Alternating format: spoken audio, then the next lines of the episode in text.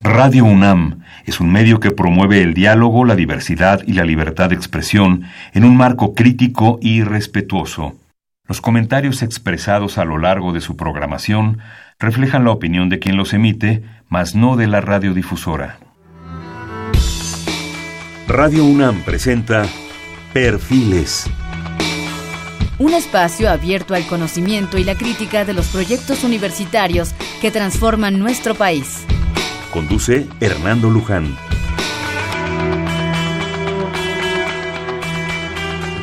usted o de tú? Eh, buenas noches, estamos en Perfiles. Este es un espacio en donde conversar con las mujeres y los hombres que día a día forjan nuestra universidad. Un programa más de la Coordinación de Humanidades y concretamente de la Dirección General de Divulgación de las Humanidades. Tenemos aquí a un invitado, todos han sido especiales, pero en este caso yo creo que lo es más. Es el doctor Ricardo Valero. Voy a leer su, breve semblanza, con su permiso, doctor, porque eso nos va a empezar a dar contexto de, de lo que vamos a hablar. El doctor Ricardo Valero es investigador de tiempo completo en el Instituto de Investigaciones Jurídicas y maestro de la materia de Política Exterior de México en la Facultad de Ciencias Políticas y Sociales de la UNAM. En el pasado se ha desempeñado tanto en el ámbito político como en la administración pública y en la vida académica. En la Administración Pública ha sido subsecretario de Relaciones Exteriores y nombrado en cuatro ocasiones embajador de México, la más reciente en Chile, 2002 al 2004. Miembro fundador del PRD, integrante de su Consejo Nacional y del Comité Ejecutivo, diputado federal y coordinador del grupo parlamentario de ese partido en la Cámara de Diputados en la eh, legislatura número 55 y representante ante el Consejo General del IFE. En cuanto a su trayectoria académica, es egresado de la licenciatura y de la maestría en Relaciones Internacionales del Colegio de México, profesor de distintas materias y asignaturas tanto en la UNAM como en las sedes de Azcapotzalco y Xochimilco de la UNAM y de otras instituciones como el mismo Colegio de México y el Instituto Tecnológico Autónomo de México. Fue director del Centro Latinoamericano de la Globalidad AC y autor de una obra amplia, obra escrita, en la que figura el libro que coordinó en el pasado y reciente, y es el que nos reúne en esta ocasión, leo textual, 1968, aquí y ahora, a 50 años del movimiento estudiantil, testimonios y reflexiones. Bienvenido, doctor Valero. Muchísimas gracias por su presencia. Ya escucharon ustedes el tema. Eh, tengo aquí en mis manos el libro, me hicieron favor de llegar, hacérmelo llegar de la coordinación. Hay muchos libros de 68, muchos autores, muchos de los participantes nos enriquecieron con sus memorias, con sus propuestas, con sus opiniones. Este es un libro de un gran esfuerzo, creo yo. Son dos tomos, mil y pico de páginas, ¿sí? lleno de testimonios de participantes, de recuerdos, de estudiantes, de maestros, gentes en todo el contexto de lo que sucedió ahí y, realmente es un trabajo realmente de compilación extraordinario. Eh, ¿Qué podemos decir? Eh, preguntábamos hace un momento con el maestro eh, Valero y, yo mismo le he preguntado estos días el 68. Desgraciadamente yo pienso, y es una opinión muy personal, que el 68 se piensa el 2 de octubre y es mucho más que eso antes y mucho más que eso después, 50 años diría yo. Tenemos más de un año eh, hablando del 68, se han dicho muchas cosas, no es el momento. Yo quiero aprovechar la presencia del maestro Valero y eh, su, su, obra compilada y algunos artículos son de ellos, son de él, perdón. Hay gente, no puedo leer el índice porque se nos van tres programas, ¿verdad, maestro? Pero que hablemos de esto en la medida de lo posible y en el tiempo que nos, concede la radiodifusora tan amablemente. ¿Qué fue el 68, doctor Valero? Bueno, fue un hito fundamental en la historia del país y no nada más en la historia del siglo XX. Sin ninguna duda y en retrospectiva lo podemos afirmar. Fue el proceso político, cultural, social, fundamental de la segunda mitad del siglo, del siglo XX mexicano. El, libro deliberadamente lleva por título Aquí y ahora, porque pensamos que, como igual que usted, lo, como lo acaba de decir, que no fue eh, el 2 de octubre, nada más. Y le recuerdo el 2 de octubre por la brutalidad de los actos que hay. Que por cierto, en el libro hay una serie de colaboraciones de lo más interesantes en donde se ven en perspectivas diferentes lo que ocurrió el 2 de octubre. Esa es una, no, no una aportación eh, eh, nada más, pero sí una invitación a hacer una lectura diferente. Esa es una de las, si no de las intenciones de los resultados del trabajo que, que realizamos. No en lo personal, yo tuve la fortuna de ser el coordinador, pero no soy el autor. El autor, eh, los autores de los del libro son quienes eh, colaboraron con sus escritos eh, en cada uno de los, de los capítulos y, de los libros. Ellos son los verdaderos autores. A mí correspondió, me, me tocó en suerte coordinar los trabajos, solicitarlos y deliberadamente les pedíamos a los potenciales autores que nos dijeran en los términos que ellos quisieran y en la brevedad posible dos cuestiones. Primero, cómo vivieron y qué hicieron en 1968. Y la segunda parte, también libre, que, que, nos, que nos explicaran también en los términos que consideran más, eh, más convenientes a 50 años qué perspectiva tenían de lo que ocurrió y sobre todo del sentido que tenía eh, en la hora actual, el 68. Sí, se arrepentían de haber participado, sí, por el contrario, consideraban que lo hicieron en otros términos, eh, que valió la pena eh, lo que ocurrió y lo que y su participación, en fin, que nos dieran sus puntos de vista. Y no curiosamente, pero el resultado es, de lo más interesante, porque hay matices. Yo pensábamos en un principio que iba a haber repeticiones y que iban a decir, no es, no es verdad, no es verdad. Hay tantos movimientos prácticamente como participantes. Quiero mencionar algo que sí es característico del libro. Usted, eh, eh, Hernando, dijo muy bien hace un momento que hay muchos libros. Nosotros intentamos también, hay una sección de, de la bibliografía que no es completa y libros extraordinarios. De los,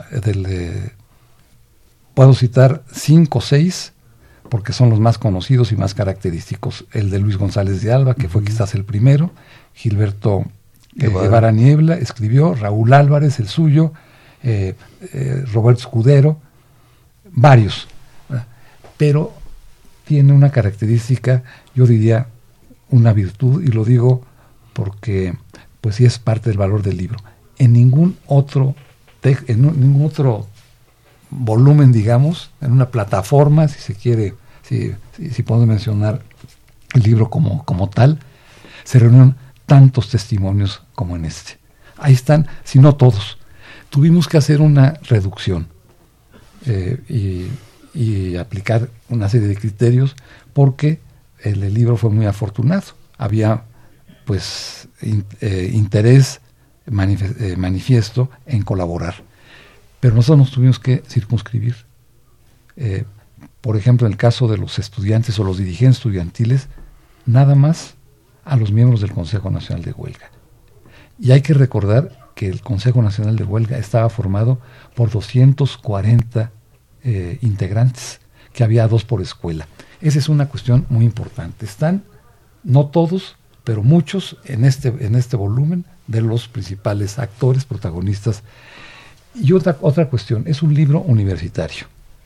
Tuvo la fortuna de auspiciarlo, de apoyarlo, de, eh, el, señor rector de la universidad, que por cierto eh, lo introduce, y no lo introduce de manera, eh, de manera formal, ¿verdad? Hace un texto de fondo.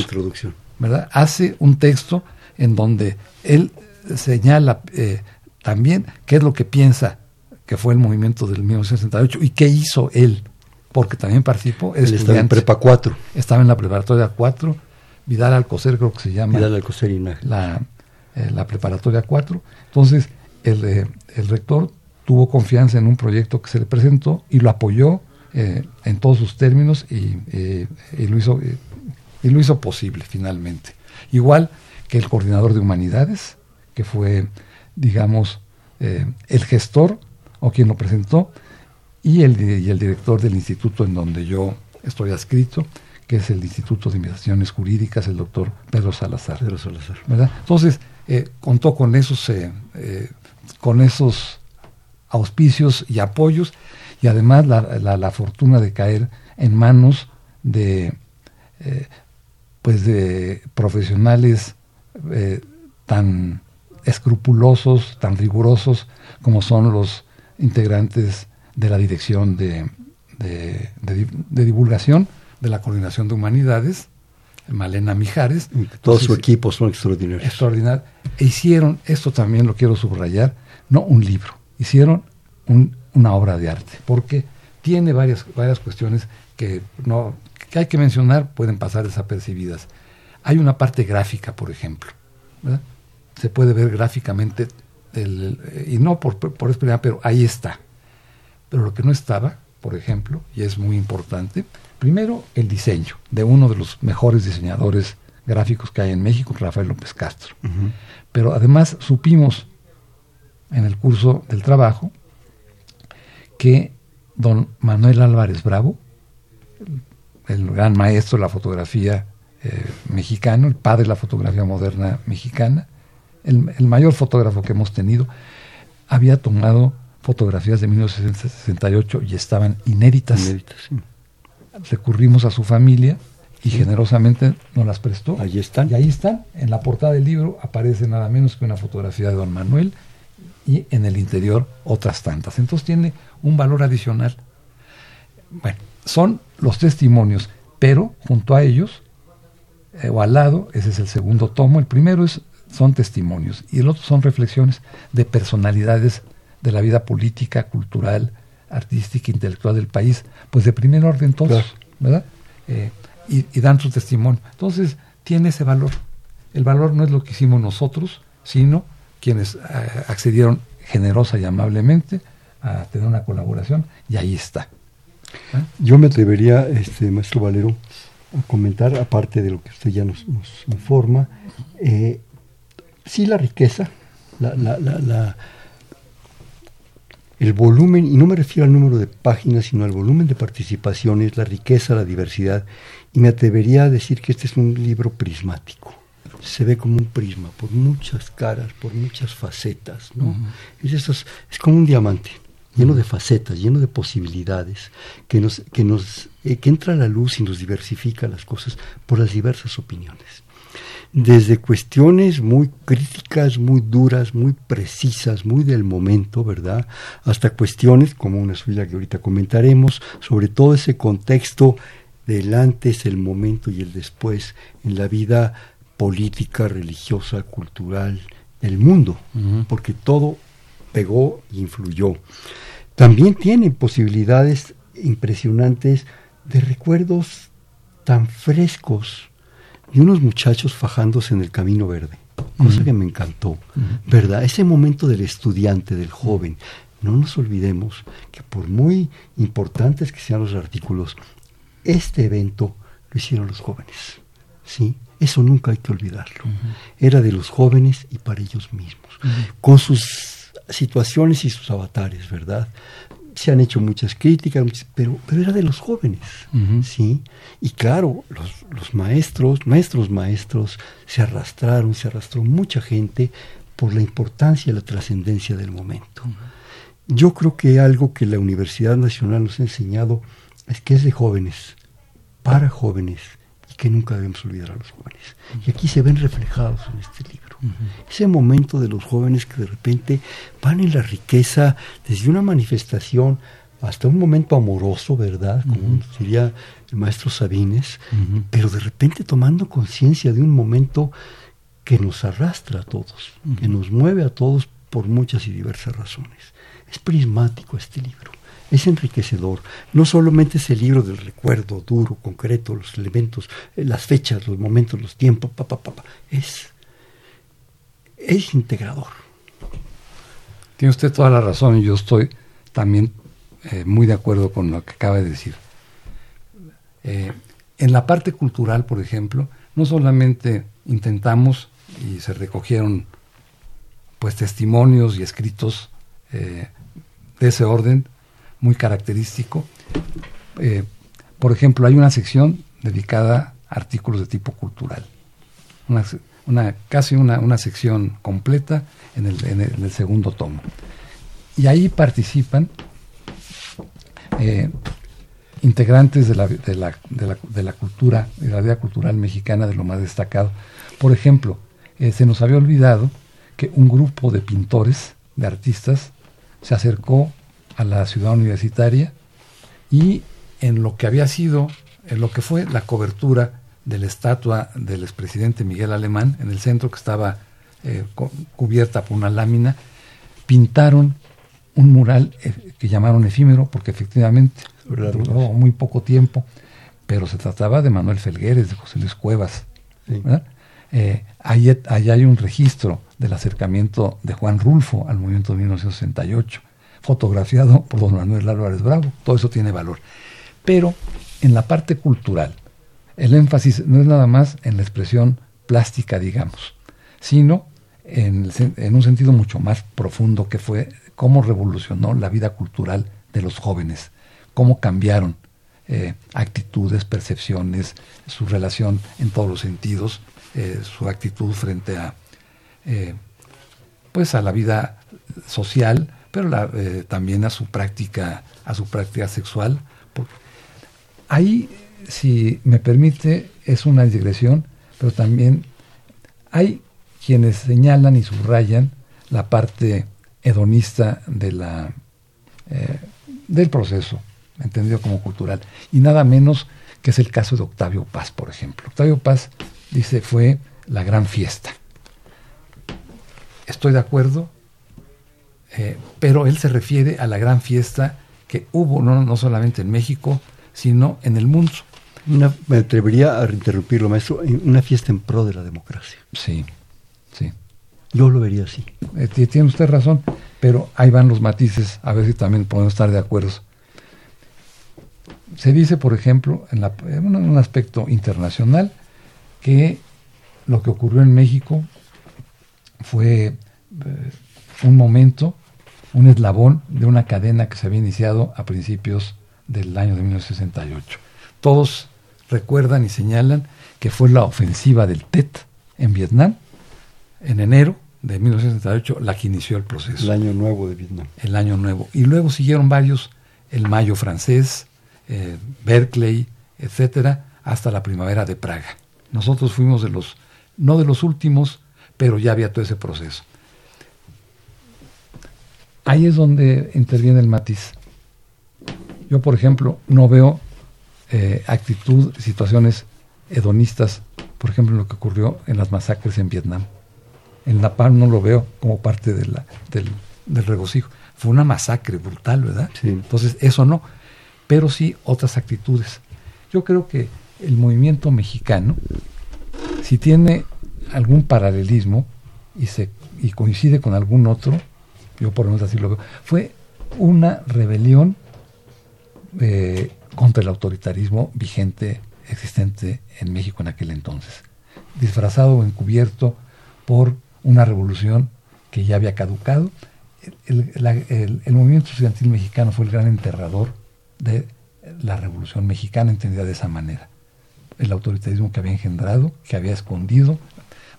Bueno, eh, se parece, en todo caso, hay cierto paralelismo, en mi opinión, con lo que ocurrió en Praga. Claro, con un, con un sistema y un régimen más duro posiblemente, el del comunismo de aquella época, la primera de Praga. Y con los tanques encima, doctor. Y los tanques encima.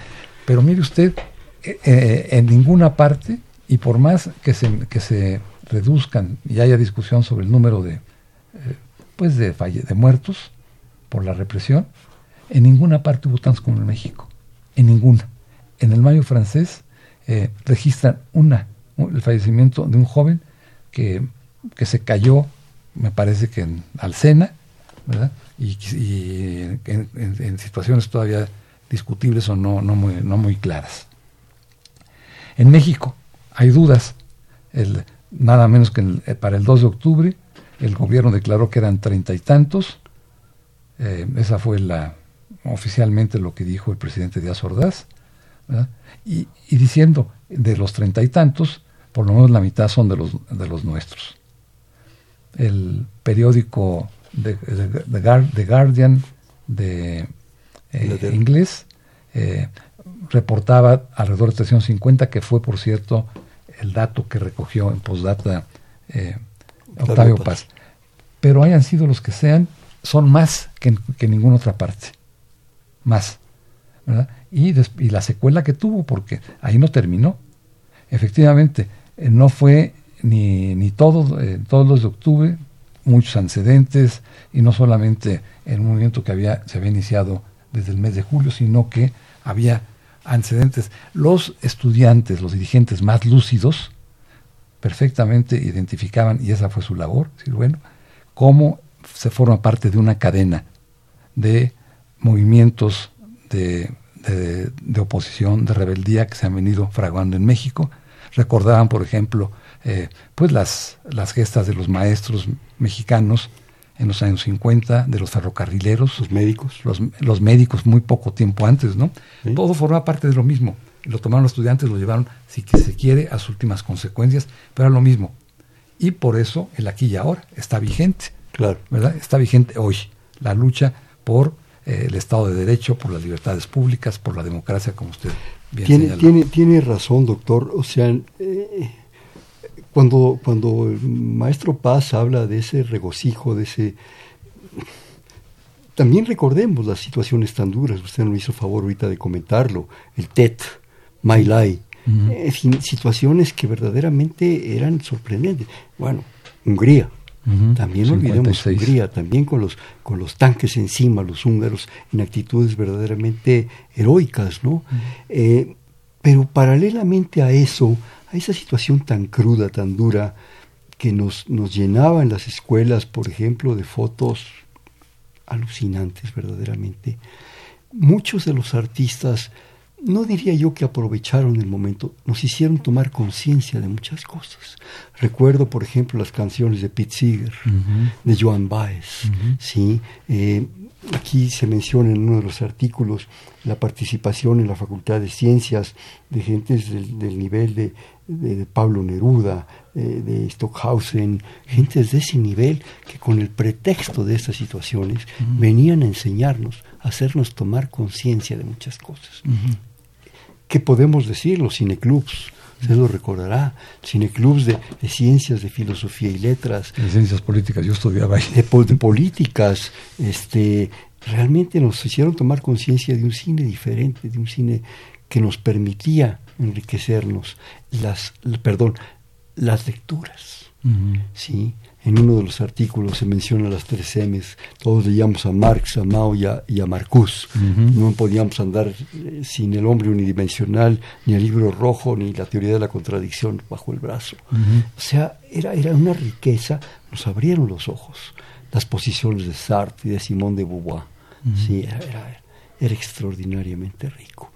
Pero a mí su, su, participación en el, en el tomo segundo, página 207 de su artículo El contexto internacional 68, se me hizo de lo más rico, y no es porque estoy, estoy aquí, le echo un cebollazo, porque me encantó toda esa revisión que usted, desde citar a Hoffman, en fin, lo que la Alianza para el Progreso, que mucha gente no sabe lo que, el impacto que tuvo, ¿verdad?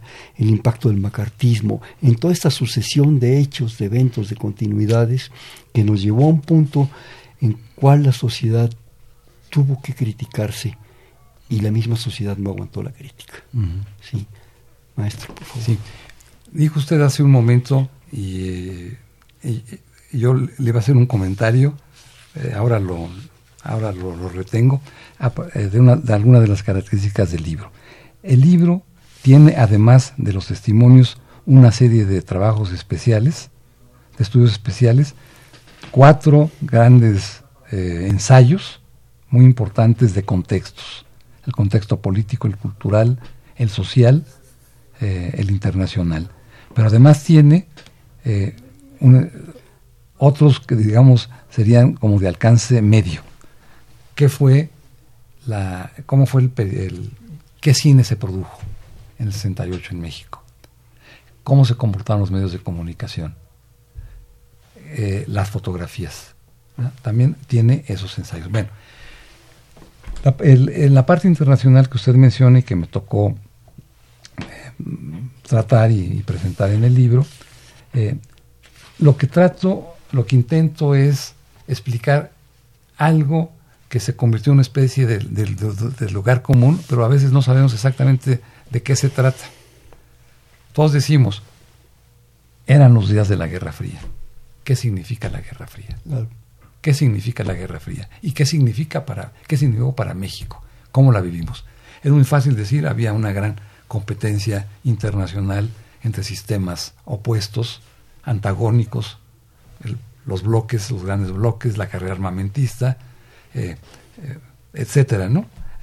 la, aparición de, las armas nucleares y después de las bombas de hidrógeno, lo que llaman el equilibrio del terror. Muy bien, pero eso no fue todo. Y es, muy importante verlo. ¿Cómo, lo vivimos? La Guerra Fría estaba en nuestros propios países, ¿verdad? Con la represión. Usted dijo en Estados Unidos el macarcismo y en nosotros era quizás la represión. Pero también muchas otras cuestiones.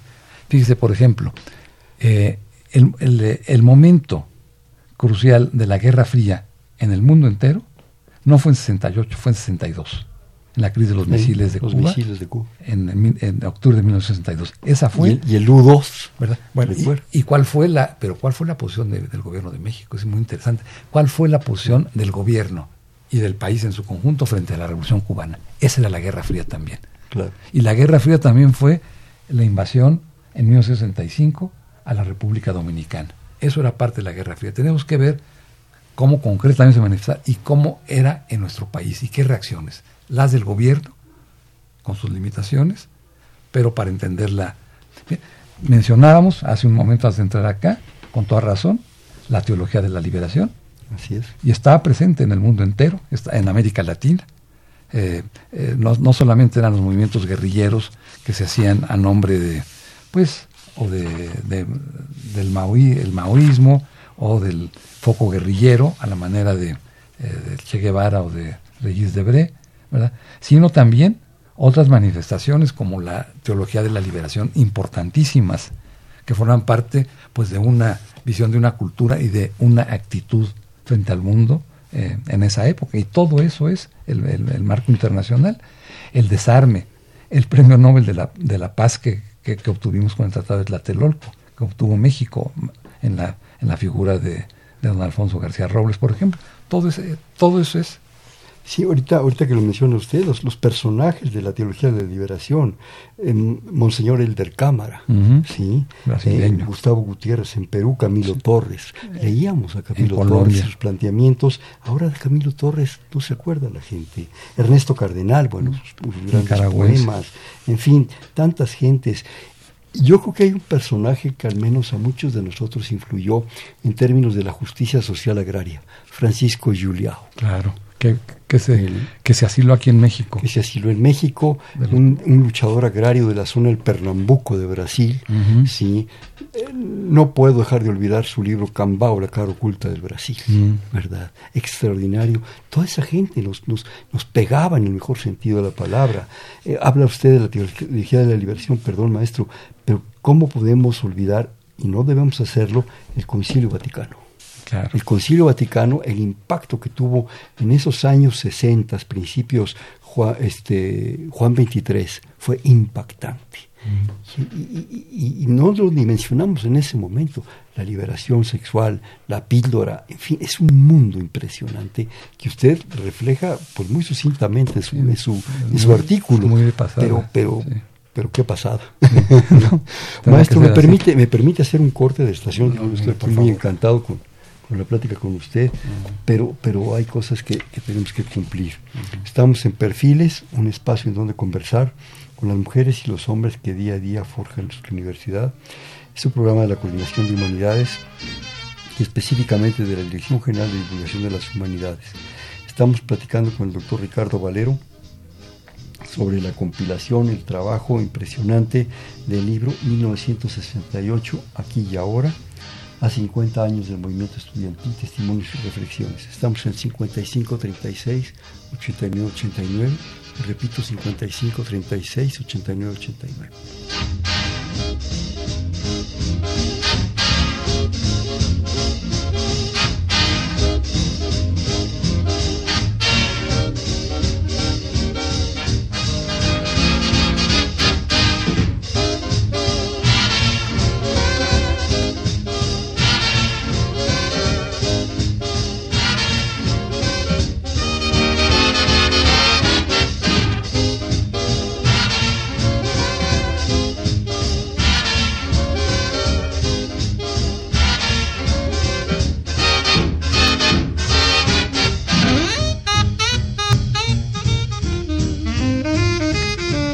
Buenas noches, estamos en Perfiles, un espacio en donde conversar con las mujeres y los hombres que día a día forjan nuestra universidad. Estábamos comentando con ustedes que estamos platicando del libro 1968, aquí y ahora, compilado, estructurado por el doctor Ricardo Valero, que está con nosotros en un programa de la Coordinación de Humanidades y de la Dirección General de Divulgación de las Humanidades. Estamos para ustedes en el 5536-8989 repito, 55 36 89 89. Antes de continuar, yo quisiera dar pues, un poco la ficha técnica del libro, si me permite, maestro. El libro, como ya dijimos, es 1968, aquí y ahora, a 50 años del movimiento estudiantil, testimonios y reflexiones, son dos volúmenes, coordinador general, el doctor Ricardo Valero, coordinador editorial Rafael Vargas, es un libro eh, de la Universidad Nacional Autónoma de México del 2018, está fresquecito, lo pueden ustedes eh, conseguir, encontrar en las librerías de la universidad, especialmente en la Casa de las Humanidades en Coyoacán. Varias veces hemos dado sus datos. Presidente Carranza 162, ahí lo consiguen. Los, hasta donde entiendo, los universitarios tienen un importante descuento porque, eh, bueno, por el volumen, por la calidad, por los contextos, no es un libro barato, pero ¿qué es un libro caro? Ninguno. Yo creo que no. Y yo creo que en un momento dado vale la pena, nos da una amplia, amplia posibilidad, un gran panorama de lo que fue el momento y como decía el maestro Valero, no solo el hecho, el punto de que aquí sucedió esto, es el contexto, la cultura, cómo se movió este país y muchos otros países. Sí. Qué bueno que usted menciona que es un libro hecho en la universidad. Yo hace un momento iba a retomar esa, ese, ese tema y ese punto y quería desarrollarlo o por lo menos agregar algo, y se me, me fui por otro lado. Pero no es de universitarios, nada más. No. Nada más. Como dicen por ahí en mi pueblo, es de dulce chile de manteca. Tuvimos interés en inclusive alcanzar el equilibrio mayor con otras instituciones, particularmente con el Instituto Politécnico Nacional, cuya contribución que fue muy importante, importantísima también, eh, muy, eh, muy similar, eh, o por lo menos equivalente a la que proporcionamos los estudiantes, eh, perdón, los, los, universitarios. Pero participaron eh, y ahí están eh, sus testimonios, sus puntos de vista, sus criterios, integrantes de otras escuelas, de la Escuela Nacional de Agricultura de Chapingo, de la Escuela Normal Superior, de las Escuelas de Artes Plásticas de Esmeralda, de la de Antropología e Historia, del Colegio de México, no sé si ya lo mencioné, eh, de muchas más, e inclusive de algunas instituciones este, particulares no públicas, como la Universidad Iberoamericana, que tuvo alguna participación, y, algunas más. Es importante mencionarlo porque se, intentó, y creo que esto sí se logra, captar las visiones de, varias instituciones. ¿Cómo podríamos olvidar a Raúl Álvarez Garín? De ninguna ¿Cómo podríamos olvidar a Cabeza de Vaca? De ninguna manera. ¿Cómo podríamos olvidar a Roberto Escudero? ¿Cómo podríamos olvidar a tanta gente? No importaban las escuelas. Ahí en ese momento no había ni, diferencias ni nada. Era un solo momento y un solo movimiento. Yo le voy a dar, le dar una disculpa porque va a ser un comentario personal, no, por favor. no es mi, porque, por lo que acaba de mencionar usted. Mencionó a Raúl, mencionó a, a Cabeza de Vaca, eh, mencionó a Roberto Escudero. Pues bien, el origen de este libro y por eso lo consignamos claramente ahí, se debe a una conversación que tuvimos Raúl, otro amigo, Adolfo Sánchez Rebolledo, Fito, eh, en una visita que le hicimos a... Ahí hay una fotografía. Página 43, están en una foto en Jutepec. En Jutepec. Jutepec están ustedes tres platicando muy amablemente en un lugar muy agradable. Bueno, eh, fuimos a visitar a un gran amigo, una gente de izquierda de toda, de toda su vida y, particularmente brillante, inteligente, como, era, como fue Fito, Adolfo Sánchez Rebolledo, que vivía en Jutepec debido a su estado de salud. Lo visitamos y en la conversación eh, surgió una, una idea del, eh, del mismo Fito. Nos dijo, hay que recordar que estamos Parece muy lejos, pero estamos eh, ya muy próximos a que se cumplan 50 años del movimiento estudiantil.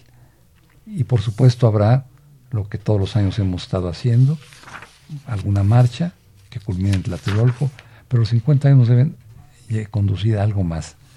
Y piensen ustedes también, o pensemos que va a coincidir con el año electoral en México. Entonces, el propósito fue, eh, desde luego, contribuir, participar en, en, la marcha si es que se organizaba, le aseguro que, pero también eh, tratar de introducirlo en el debate de, la elección presidencial del año pasado y lo logramos.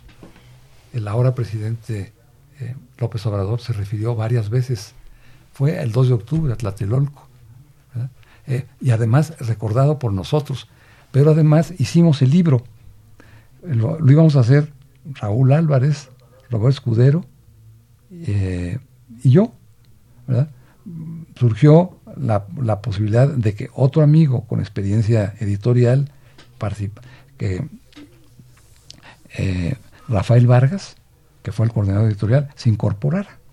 Pero inicialmente era un planteamiento. Yo me quedé, pues afortunadamente para mí, con el compromiso, porque mis, nuestros amigos pues fallecieron. ¿ya? Por eso es la mención. Ellos son copartícipes. Qué bueno que los haya mencionado usted. Fue un aleatorio su selección, pero fueron, fueron claves. ¿Cómo, ¿Cómo olvidar a aquellas gentes que fueron tan importantes? Por muchos sentidos, porque nos enseñaron su compromiso, su visión, tal vez un poco más maduros que muchos, con más visión política que muchos. Y bueno, yo además tuve el privilegio de tomar clases con doña Manuela. Ah, la, la, Manuelita, la, la, mamá de, de Raúl. Que colabora que colabora también. Yo creo que fui su peor alumno de cálculo, ¿verdad? Pero una, una mujer extraordinaria en segundo semestre, recuerdo, yo llevaba clases con, la maestra Manuela, este, Manuela Garín. Pero realmente hay tantos personajes ahí, tantas situaciones que aquí se vienen a recordar, que aquí se vienen a renacer, a replantear. Eh, en alguno de los artículos, en varios, se menciona un poco usted lo ha de recordar con mayor amplitud y por favor no lo, no lo clarifica, que aquellos planteamientos originales de repente resultaban un poco hasta inocentes, diría yo, un poco simples para el impacto que esto tuvo. Los voy a recordar, los apunté para no, para no mentir. Libertad de los presos políticos, bueno, importantísimo. Destitución de los generales Cueto Ramírez, Raúl Mendiolea y Teniente Armado Frías. Los podían haber suplido al día siguiente. Extinción del cuerpo de granaderos. ¿Cómo le gusta llamar al siguiente? Guardia Nacional, eh, cuerpo de la Guardia Civil Española. Eso iba a ser al día siguiente. Derogación del artículo 145 y 145 bis, delito de disolución social. Al día siguiente la Cámara, las cámaras, totalmente dominadas, iban a inventar otro. ¿sí? Cinco, indemnización a las familias eh, de muertos y heridos, estoy de acuerdo. Digo, lo que pasó fue terrible. Y luego, deslindamiento de responsabilidades de los actos de represión eh, por parte de las autoridades a través de policías, granaderos y ejército. No podemos resolver todavía problemas de hace unos años de desaparecidos. De repente, pero eso no impidió, maestro, que aquello se moviera tal vez no había una profundidad de visión política trascendental, ¿verdad? No, había entusiasmo, había pasión y un deseo de cambio profundo. Bueno, eso, eso que acaba usted de mencionar y de recordar era el famoso pliego, pliego petitorio, de los que se fue integrando. Y hay que subrayar que ese pliego petitorio no surgió nada más de, un día para otro. No, Surgió, fue, surgiendo conforme avanzaban los acontecimientos. Ahí hay muchas cuestiones y desafortunadamente o, nos, nos, invita a otros programas o lo seguimos conversando, no habrá, pero hay muchas cuestiones que decir. Mire, a los seis puntos del pliego petitorio yo le agregaría un elemento que es muy importante también, que no forma parte ni es el sexto punto la petición del diálogo público. Ah, ese sí. Del diálogo público, ¿verdad? Bueno. Y de la, y de, eh, si mal no recuerdo, en algún momento se mencionó mucho eh, el eliminar las censuras. Sí, pero no hay que olvidar que eh, por, ese fue el punto de partida de nuestra conversación del día de hoy, que el significado, por lo menos para mí, después de la lectura, después de la revisión que, hemos hecho de, pues, de cuánto ocurrió eh, en, esos, en, ese año y, en sus alrededores, vivíamos un falso, eh, eh, vivíamos en un falso sistema político que se ostentaba como revolucionario. ¿verdad? Como revolucionario. Nos daban a tole con el dedo, diría y eso era, se veía de, pues de algo tan noble como fue la Revolución Mexicana, de, pero que se vivía, que se vivía en esos años. La culminación de, pues de esa visión que se tenía fue durante el gobierno de Adolfo López Mateos, que mandó a hacer una obra que se llamaba México 50 años de revolución, la gran revolución, la gran revolución mexicana. Entonces, no se podía admitir que hubiera un preso político en un régimen revolucionario. ¿Cómo? O sea, era atacaba al fondo del, del, tema autoritario. Esos puntos. Demetrio Vallejo no existía. Esos puntos. Demetrio Vallejo era uno de los presos políticos. Pero de los más grandes. ¿verdad? Eh, David Alfaro Siqueiros, otro, Otón Salazar, eran los eh, eran los presos políticos. Primero eran los presos que detuvieron conforme al movimiento. Pero como le decía, nos, nos conduce a muchas partes eh, y a muchos temas, pistas. Yo no, yo me he dado cuenta de algo que es muy notable. Se lo voy a decir, ¿verdad? Simplemente como un avance. Por favor. ¿verdad? Está en el libro, pero como un avance. Nadie entiende por qué la hazaña, la brutalidad de la represión del 23 de julio, cuando estudiantes de dos escuelas contiguas alrededor de la ciudad de la plaza de la Ciudadela, una privada y otra y, otras dos escuelas del Instituto Politécnico, y las Bocas. Las vocacionales tuvieron un pleito como los tenían eh, un día sí y el otro también. Y en este caso, al parecer el 23 de julio, por el acercamiento de los jóvenes de la vocacional, siguiendo a una compañera, una muchacha, aparentemente muy guapa, de, de la otra escuela. Allí empezó el pleito. Bueno, pero los pleitos los tenían una gran frecuencia. ¿Y por qué los persiguieron a los estudiantes del Politécnico nada más en, la, en el interior de sus escuelas, en las aulas, en los baños? Y ahí los golpearon. ¿Por qué? Mire, hay una hipótesis muy de lo más interesante, que no, que fue deliberado. ¿Para qué? Para provocar. Para, provocar y para, para limpiar desde entonces el panorama del país y podían realizarse los Juegos Olímpicos el 12 de octubre, ¿verdad? Entonces, adelantarlo. De una buena vez, limpiamos. Entonces fue una operación quirúrgica, ¿verdad? Que nadie entendía, pero fue.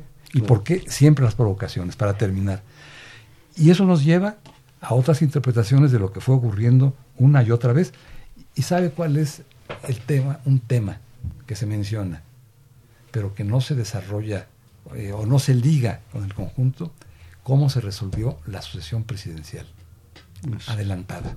Es clave. ¿Cómo se resolvió? ¿Por qué?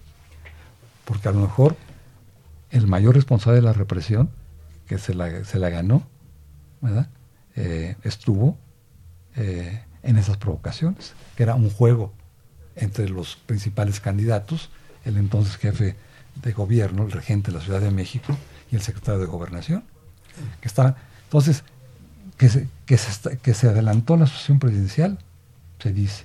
Pero ¿cómo se resolvió? ¿Qué papel tuvieron en Tlatelolco? Se sabe ahora que en el edificio Chihuahua estaban apostados mucho antes del, 2 de octubre. En los departamentos, ¿cómo los, ¿cómo los habían tomado? No se sabe. Pero que ahí estaba el batallón Olimpia. No que hayan llegado desde afuera. Ahí estaban unos. ¿verdad? Salieron simplemente, pues fue muy fácil llegar al tercer piso y detenerlos a todos, a los que estaban ahí. Pero, ¿cómo se hacen esas operaciones y qué consecuencias tuvo en la asociación presidencial? Totalmente de acuerdo con usted, maestro. Yo creo que ahí se negociaron muchas cosas. Sucesiones ya previstas. Había muchos personajes ya con una ambición brutal. Desde luego Echeverría, desde luego Coronel Rosal, Martínez Domínguez, Y nos podríamos seguir con una lista amplia de gentes que, que, en un momento dado. Y yo creo que hay un evento que creo que, que si usted quiere es una abstracción, pero no faltaría de más considerarlo. Yo creo que en esos momentos del autoritarismo, de ese gobierno de Díaz Ordaz, el PRI empieza a desquebrajarse. Aquel hecho monolítico, brutal, impresionante, eh, como, como Abel Quesada nos recordaba, el dedazo y el tapado. Mm. ¿sí? Se acaba con López Mateos, eran las caricaturas de la época de Abel Quesada. Era el dedo divino que bajaba. Y yo hay un factor que yo y un personaje que nunca o muy poco se le llega a mencionar, que es Fidel Velázquez. Mm, ¿Qué papel, hacia dónde juega, hacia dónde tiende Fidel Velázquez? Eso es muy importante. ¿sí? ¿Qué, qué, qué, qué papel jugó él en ese instante? ¿Con quién se alió o con quién se peleó? Ah, internamente, si no se sabe bien. Pero es un factor. Era un hombre que, que tenía en su poder a los campesinos, a los obreros y al sector popular, como se decía, ¿verdad? Y además recordemos que este es un movimiento muy urbano. Ruralmente hay no tiene mucho impacto. No, no, mire, ya hay un intento no, no bien logrado, no se pudo hacer todo, pero sí tratamos de registrar algunas visiones de lo que ocurría en los estados fuera de la Ciudad de México. Pero sí estuvo muy concentrado. Y hay un artículo de, excelente, no va a decir eh, ni siquiera el nombre, porque todos, nos, todos tienen eh, cobrar, pero hay uno que especialmente se, se, dedica a las clases urbanas, es decir, al, a las clases medias, eh, la emergencia de las clases medias en la, eh, y urbanas en la Ciudad de México, y cómo lo liga esto mismo con los Juegos Olímpicos. Los Juegos Olímpicos. fue un factor brutal. Claro, porque era, era la entrada de México, según López Mateos, que fue el que promovió la... la un escaparate mundial, como el escaparate era, era ese. México entra, por primera vez se hacen unos juegos de ese tipo, en un país eh, que, que, pujante, que, que tenía pues una economía, se hablaba de otro milagro mexicano, el milagro de, Ortiz Mena, del desarrollo estabilizador. Eh, entonces, esa era la, la eh, pues la, la, la y, y, para eso tenían que limpiar, ¿verdad? Y hubo varios intentos. El primero, como digo, en la ciudadela provocarlo, para que de una vez aflorara. Segundo, eh, lo trataron de, de, de, de terminar de, con la ocupación del ejército en la ciudad universitaria el día 20 de septiembre. No lo lograron porque entraron mal, entraron por la avenida universidad y los dirigentes salieron por otro lado, por la escuela, por la parte de atrás en la ciudad universitaria de, aquel entonces, ¿no? Por, por universidad. Pero el 2 de octubre ya no, ya estábamos a 10 días de los Juegos Olímpicos. Esa era definitiva y, lo lograron. Pero también se, recuerda la rechifla del 2 de, en la inauguración de los Juegos Olímpicos. Y del Mundial de Fútbol. Creo que esa todo estuvo peor. Pero esa fue hasta 70. Sí, pero ahora sí que 1970 no se olvida. ¿Y 70 era Díaz Ordaz todavía? todavía. Sí, ¿verdad? Sí, y él entregó la copa y otra rechifla. Ajá. Y yo, estaba por ahí. Ah, fue el... Ganó este Brasil. Brasil 4-3 a Italia. A Italia, 4-3. Es más, le puedo decir quién anotó los goles, pero ese es motivo de otro programa. este, yo quisiera volver a, recordarle a nuestros amigos el título del libro. Es 1968, aquí y ahora, a 50 años del movimiento estudiantil, testimonios y reflexiones, dos volúmenes, coordinado por el maestro Ricardo Valero, que nos nos enriquece con su presencia, coordinador editorial Rafael Vargas, Universidad Nacional Autónoma de México 2018, y se consigue en las librerías de la, de la universidad. Creo que los interesados, yo no solo diría que del 68 y del 2 de octubre, yo me atrevería a decir, maestro, bajo su mejor opinión, que es un libro del México moderno, de la historia del México moderno.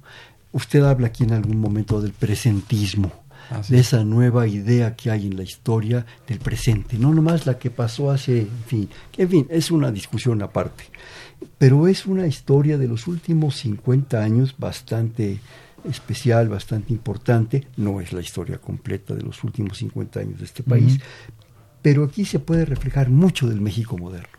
No solo por los eventos, no solo por los temas que se tratan, no solo por los textos, sino por los personajes. De repente aquí encontramos a Diego Valadez, a Porfirio Muñoz Ledo, a Enrique Semo, a Rolando Cordera, bueno, ¿qué puedo? No me voy a poner a leer los, los índices porque no acabamos, ¿verdad? Pero, son gentes que han sido vitales para este asunto y que en un momento dado también aquí están presentes.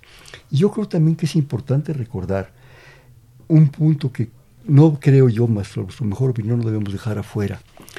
Lo mencionamos muy, muy rápidamente, la censura. ¿Qué medios de comunicación teníamos en el momento? No había.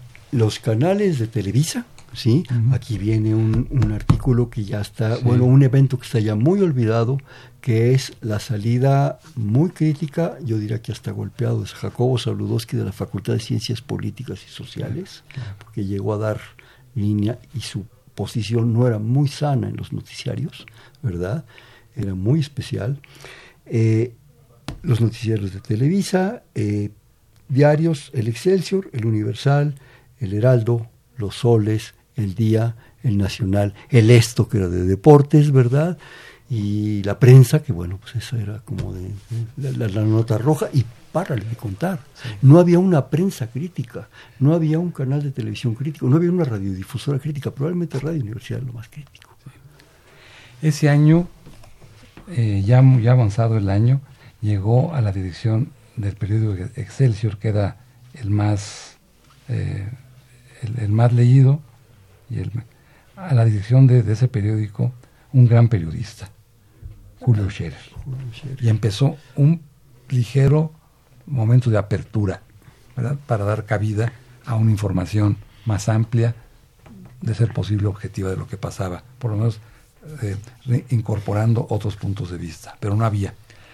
Hay dos eh, expresiones de los medios de comunicación que reflejan lo que usted acaba de decir. Jacobo Saludowski, que era el, periodista de los medios de comunicación electrónica más seguido, más escuchado. El, 2 de octubre, el 3 de octubre, al dar su reporte, eh, no, no voy a parafrasear, pero tampoco lo voy a, voy a deformar mayormente, eh, dijo algo así como, se reporta una reyerta en Tlatelolco entre estudiantes y el ejército. Se habla de heridos y un número eh, reducido de muertos, las cifras varían y eh, hubo un buen clima, el sol salió a, a tiempo. A tiempo, ¿verdad? Eh, y ahora les voy a informar de lo que tenemos encima en, en materia de deportes. Ese fue, ese fue el informe de Jacobo Zabludowski. tuvimos una tarde clara, había habido una pequeña reyerta y otro cartón. Llovió un poco, recuerdo aquella tarde. Y otro y un, y un cartón brutal. El de Abel Quesada. El de Abel Quesada. Es extraordinario. en negro, ¿verdad? ¿Por qué? ¿Por qué? ¿Eh? Eso era. Esos eran los medios de comunicación y las posiciones. Valiente, la de, la de, la de, la de Abel Quesada, desde luego, y, nada más eso. ¿Por qué? ¿Qué más se puede decir? Y los Salud, todo lo demás alineado. Los jóvenes tienen que apreciar, maestro Valero, lo que tienen ahora en libertad de prensa, de expresión, de diversidad de medios de comunicación, en el cual se pueden decir muchas cosas y criticar muchas cosas. Eso ha costado mucho. Nos quedan escasos dos minutos, qué pena. Eh, yo creo, como usted nos decía al principio, antes de que entráramos a cabina, en la hora es consecuencia de aquello, sí, pero sobre todo con una serie de cambios que tenemos que valorar y que tenemos que dignificar y que tenemos que reflexionar.